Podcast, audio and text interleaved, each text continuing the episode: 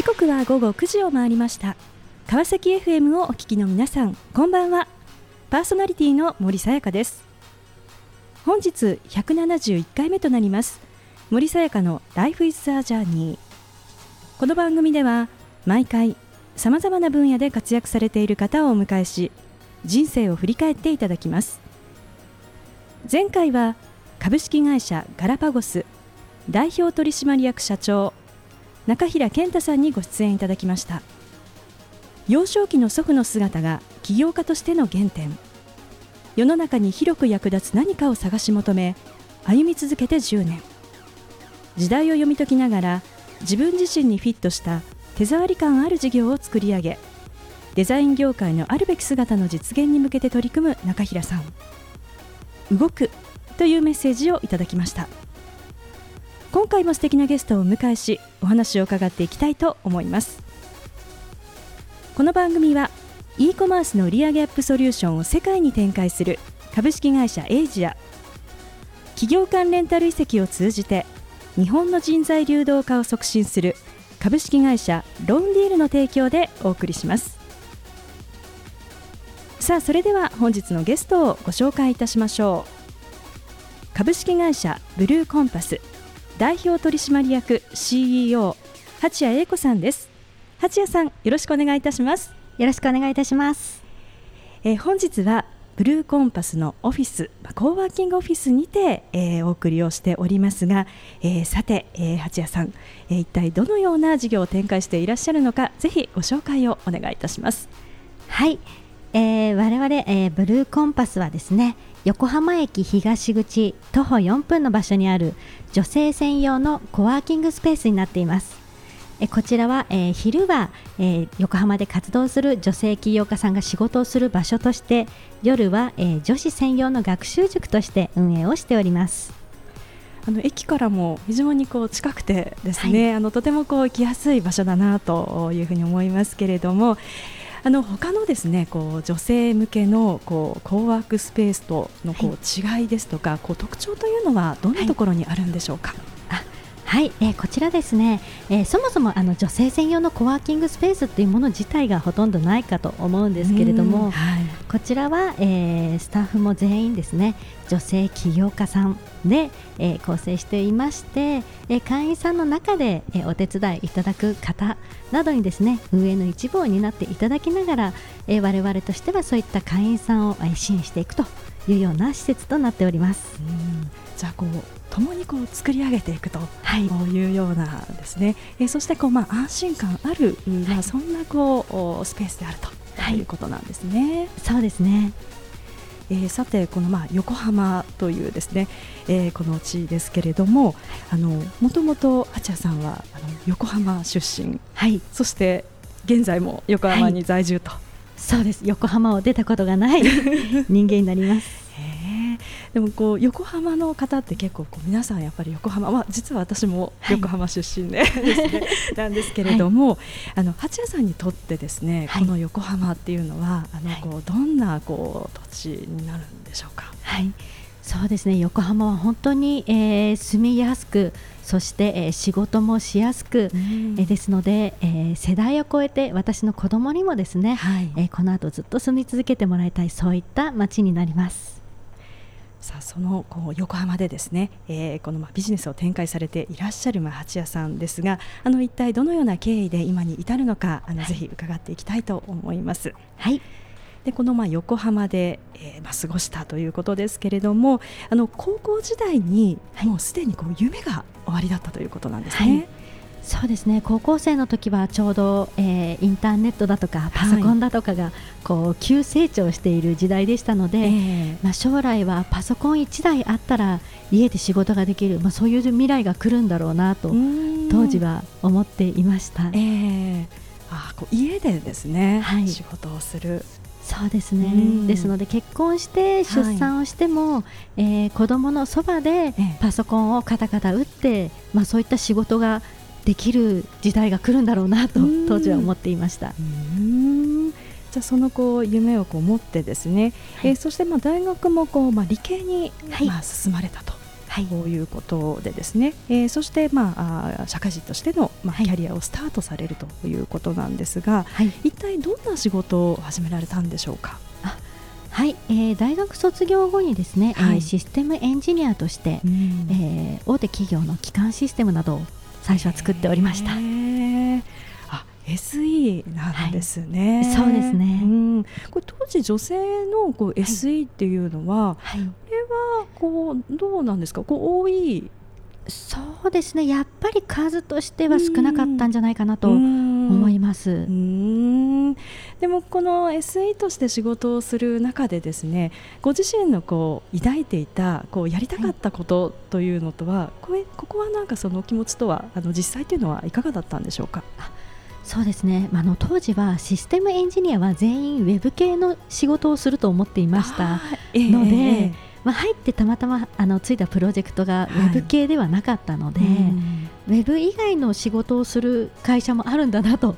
当時は思いまして、えー、あのその後に少し経って、ウェブ系の仕事に、まあ、転職をしたという流れになります。じゃウェブ系の、まあ、会社に転職とこういうことですが、はい、やはりこうウェブ系となるとまたそれはこう求められるスキルというのもこれもこう違ってくるということなんでしょうか？はい、そうですね、えー、開発する環境ですとか、うん、あとプログラミングの言語ですとか、はい、こういったところが全くあの違うものになりますので、うん、最初はあの退職後は専門学校に通って少しの期間、ええ、そして、えー、スキルを身につけながら、はい、あの次2社目に転職という流れになりました。まあ、こういわゆるこう自分がこう、まあ、ウェブというところでこうやりたかったまあ仕事というのがここではまあできたということなんでしょうか。そうですね。あの転職後はもうウェブであの将来自分にあの家で仕事ができる、まあ、それに必要なスキルというものを転職後どんどんあの身につけるようにしてい。きましたので、はい、のその後のスキルというのは非常に今の仕事にも役に立っていると思います。うんあの先ほどこう、まあ、SE なかなかまあ女性も少なくてとかですね、まあ、この,、あのウェブの、まあ、業界もあの近いところもあるかもしれませんけれどもあの八谷さん当時ですねこう、はい、自分の中でこうロールモデルになるような方っていうのは、はい、あのこう身近にこういらっしゃったんでしょうか？そうですねえー、会社員時代はちょっとロールモデルはいなかったかなと思います。その中でこうどうやってですね、はい、こう自分の中でこうなりたい姿ですとか、はい、えー、それに向けてのですねこうキャリアをこうどんなふうにこう考えていかれたんでしょうか？あそうですね、えー、会社で仕事をしていた時に、うん、あのこのスキルがあれば家でも普通にできるなと。パソコン1台あれば、ええ、その仕事の環境がですね、え、っていうのが見えてきたっていうのはあの大きかったかもしれないです。うん。あつまりはやっぱりこう自分自身がこうやっぱりこう家でこう仕事ができるように、はい、そんなこう姿をまあ持っていてですね、はい、そことまあ実際やってみてのその経験とかがこう、まあ結びついてい。ったと、そうですね、はい、いうところなんですね。さあその中でですね、えー、まあこうキャリアをまあ積まれてい、えー、くわけですけれども、えー、こう大きくですね、えー、こう転換するまあ場面があるとい。うことなんですが、はい、えー、一体どんなことがあったんでしょうか？はい、えー、今から8年前になるんですけれども、はい、娘を出産した時ですね、えー、でやっぱりあの出産後にあの地域の子育て支援拠点のようなところで、うん、いろんなこう産後間もないお母さんとたくさん話をする機会がありまして、でまあ、その時にですねあのやっぱり、えー、出産ということで会社をの退職を余儀なくされたお母さんが結構その時いっぱいいらっしゃったんですね、えー、でそういった方が退職後どうしているのかということを聞きましたら、まあ、当時流行っていた起業ですね、はい、ママ企業という形で起業することにしたっていう声がすごく聞こえてきました、でもあのいろいろ深く聞いてみると、えー起業したはいいけれども時間ばかりかかってお金にならない。でこれだったらパートやってた方がまだましっていうようなお母さんはすごくいっぱいいたんですね。でやっぱりそれを聞いた時に私はあの産休育休中だったんですけれども、えー、あのまあ、システムエンジニアっていうのは私じゃなくてもできるけれども、うん、そういったそのママの起業家のためにできる仕事っていうのはこれ私にしかできないんじゃないかなってその時思って、はい、それで起業してママの女性起業家のために、えー、独立をしようと考えました、えー、その後の話とても気になります、えー、後半も引き続きお話を伺っていきたいと思いますが、えさてここでゲストの方の意外な一面を探ることを目的にこんな質問をさせていただきます。今八谷さんが興味関心を持っていることを教えてください。はい、えー、DIY です。DIY、はい。私が一番苦手とする ありますが、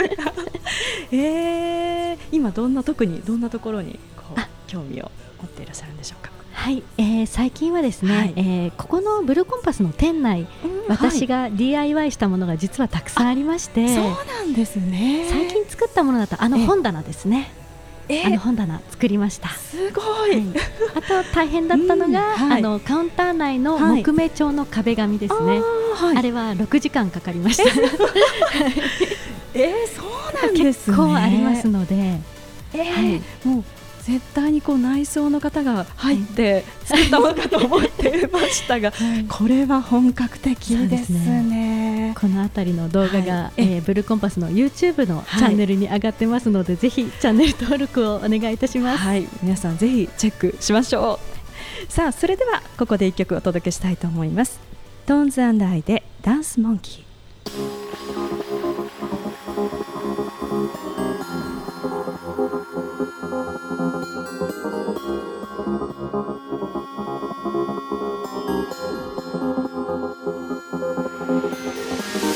さあ後半も引き続き株式会社ブルーコンパス代表取締役 CEO 八谷英子さんにお話を伺っていきたいと思います。え前半は最初のキャリア、えー、そしてですね、えー、そのキャリアを積む中で訪れた転換点というところまでお話をしていただきました。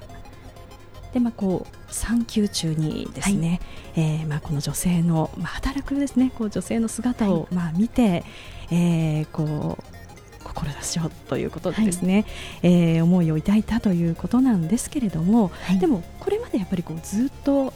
会社員としてですね、はい、えー、働いていて、えー、そういう中でですね、こうどんなことをこう思いながらこう次の道にこう進んでいかれたんでしょうか？そうですね、あのー、正直その独立する直前までいた会社に対しての不満っていうのは何もなかったんですね、もうむしろよくしていただいて、えー、復職した後もですね、はい、産休育休終わって復職した後も、えー、まあ子供がまだ小さいからっていうことで、定時には返していただいたりだとか、保育園から呼び出しがあればすぐに帰っていいよっていうような会社だったんですね。えー、でやっぱりそういった中でシステムエンジニアとしての私はどうだったかというと、やっぱりあの、まあ、普通の社員だったんですよ、可もなく不可もなく、おそらく。はい、でやっぱりそういった中で、そういうママ起業家さんがうまく起業ができていない。で家族のために子供のために起業したのに、誰の役にも立っていなくてあの、まあ辛い状況を強いられているっていうのを見たときに、あの代わりもう本当にシステムエンジニアって私の代わりいっぱいいると思うんですけれども、えー、このママ起業家のために、はい、えー、支援できる人っていうのは限られてるんじゃないかなっていうことをすごく思いまして、うん、私がそのママ起業家のそういった状況を打破したいと思ったのが、えー、起業のきっかけになります。まあ、そこでですね、まあ、新たな道ということで、はい、まあ、独立という道には進まれたわけですけれども、はい、あの実はこうその前にですね、はい、あの八谷さん自身も、まあ、その働くママとしてですね、はい、えー、こう仕事をする、まあ、その転職をするという、そういうこうこう場面もあった。ということですね。そうですね。ええ。ー、子供を産んだ後にですね、あのやはり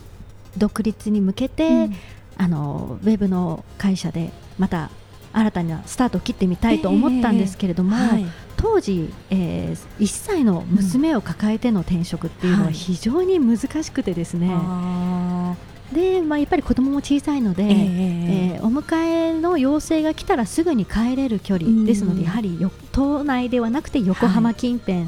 の会社で、はい、ウェブの会社で、ということで転職活動をしていた時期もあったんですけれども。あのまあ、当時あのウェブの国家資格も持っていたんですが、それでもやっぱり子供が1歳の私を受け入れてくれる会社っていうのは十社十数社受けましたけどありませんでしたね。あそうですか、はい、そこだからやっぱり資格を持ってるとかそういうこともあったとしても、はい、なかなかやっぱり厳しい現実だったと。そうですね、即戦力というよりも当時求められていたのは、はい。急な呼び出しで帰らない社員、はい、っていうものを求められていたんだろうなと思います。えー、まあ、そこでまあ独立ということで、はい、まあ、進まれるわけですが、はい、あの最初はこうどんなビジネスからスタートされたんでしょうか？はい、えー、当時はですね、えー、ウェブのスキルがありましたので、えー、女性起業家のためのホームページ制作というものを、はい、えー、個人事業主で始めました。うん。あのこう起業するとですね、はい、あのなかなかこう、まあ、特に起業ってこう特に3年で、はい、えー、何割か続か、はい、あの続く企業って、まあ、3割とかですねこう言われたりしますけれども、はい、あの八谷さんにとって最初のこう3年っていうのはこうどんな、はい、あその年だったんでしょうか？あそうですね、えー、最初に、まあ、自分がやりたいことというよりも、うん、自分ができることっていうことを、はい、あの最初の授業にしましたので、えー、結構苦なくあ、はい、あの授業を拡大することができたかなとは思います。うん自分がまあできること、はい。うんうんうん、どうやってこう最初のこう、はい、お仕事っていうのはこういただくことができたんでしょうか？そうですね、はい、まずは、えー、私がサービスを提供したい人、はい、女性起業家さんのニーズを探るために、えー、行政だとか横浜市ってすごいその女性起業家の支援が手厚いので、行政ですとか、そういう公益団体がやっている企業セミナーですとか、交流会こういったものに参加をしていろんな女性起業家さんから話を聞いて、あこういうものが求められてるんだなっていうところでサービスをどんどん追加していったという形になります。まあ、横浜は結構こう女性の起業家へのこう支援というところも力を入れているそうですね。はい、そうですね。じゃあそういったあサポートもまあありながらですね、はい、えー、こう広げていったということですけれども、はい、あの実際にですね。こう、まあ、今こう八谷さんこういろんなこう女性起業家の方にこうお会いして見られていると思いますけれども、はい、あのそもそもこう、女性の起業家というのは、こう増えているんでしょうか？そうですね、はい。えー、公的な例えば行政だとか、えー、公的な機関が出しているデータで見ると、うん。戦後の女性経営者起業家の数って実はあんまり増えていないんですけれども肌感覚ではやっぱりあの個人が自由に情報を発信できる時代になりましたので非常に増えていると思います。はい、じゃあこう障壁がですね、はい、だいぶこうなくなってきてですね、はい、なんかこうできるようなそういう環境がまあ整ってきたっていうことなんでしょうかね。そうですね、うん、やはりあの企業に対してのハードルも下がってきたと思いますし、はい、誰でもやっぱりできそうっていうようなものになってきたのかなと思います。うんでもこう一方でやっぱりこう起業しようと思ってじゃあ何からスタートするかとい。うところって、はい、まあ、すごく悩ましいと思うんですよね。はい、でいろんなこう手段も、はい、始めるためにはたくさんこうあると思うんですけれども、はい、あの八谷さんから見てですね、こうこれからこう起業をしようとする方に対してアドバイスをするとしたら、なんかこうどんな点にこう気をつけてですねやっていくと良いというふうに思われますか？はいそうですね。起業するにあたりあの起業資金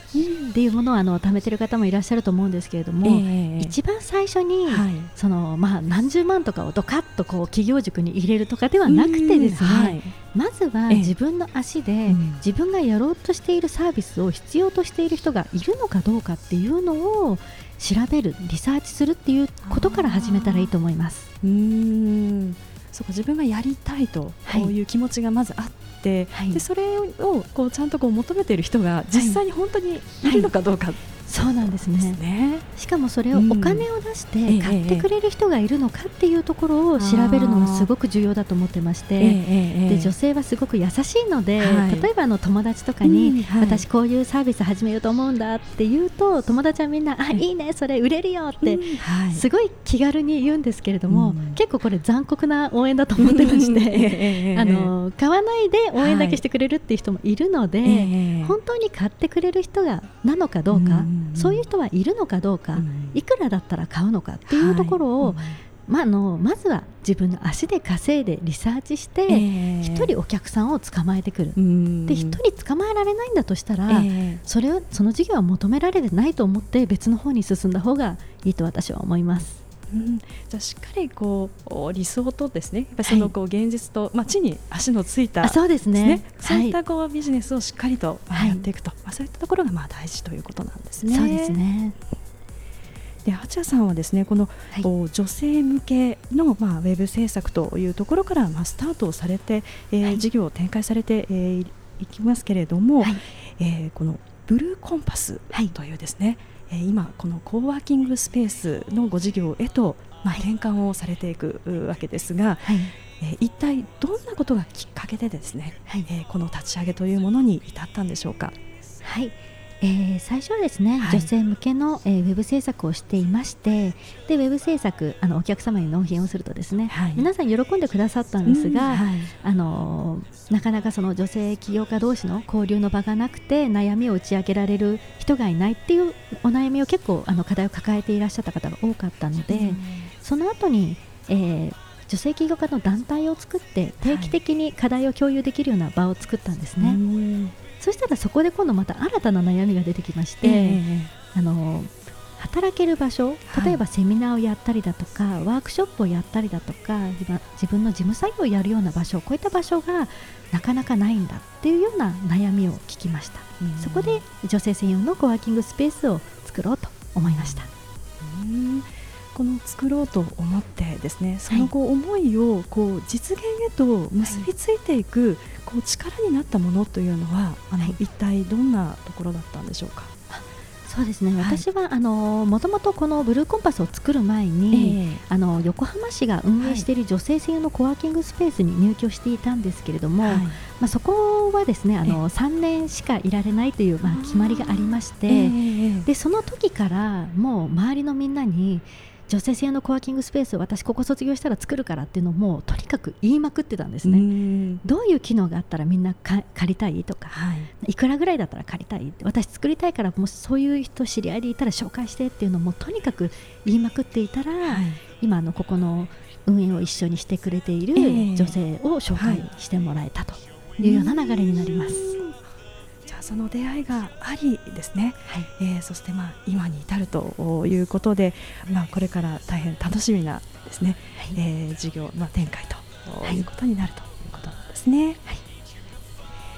えー、さあこの番組ではゲストの皆さんに必ずお聞きしている質問があります。八谷さんにもお伺いさせていただきます。これから自分の夢を実現しようと考えている方々へ背中を押すメッセージをお願いいたしますはい。え無知は悪知識教養は力経験は宝です。その心は？はい、えー、起業するということは周りの、えー、人をですねいっぱい巻き込んでしまうことがあります。ですので、えー、知らなかったっていうことは実はすごく悪いことなんですね。そして、え正しく、え起業する。そのための、え必要な、え知識をきちんと蓄えるということは非常に大切です。そして最後に何でもやってみる。この経験っていうのは何者にも代え難い宝であると私は考えています。素敵なメッセージをありがとうございました。ということで本日は改めまして株式会社ブルーコンパス代表取締役 CEO 八谷英子さんにご登場いただきました。八谷さんありがとうございました。ありがとうございました。さあそれでは最後にもう一曲お届けしましょう。クレイロでバッグス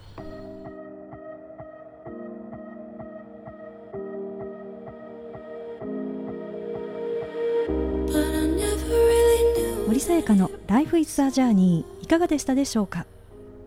育児をしながら家で仕事をする。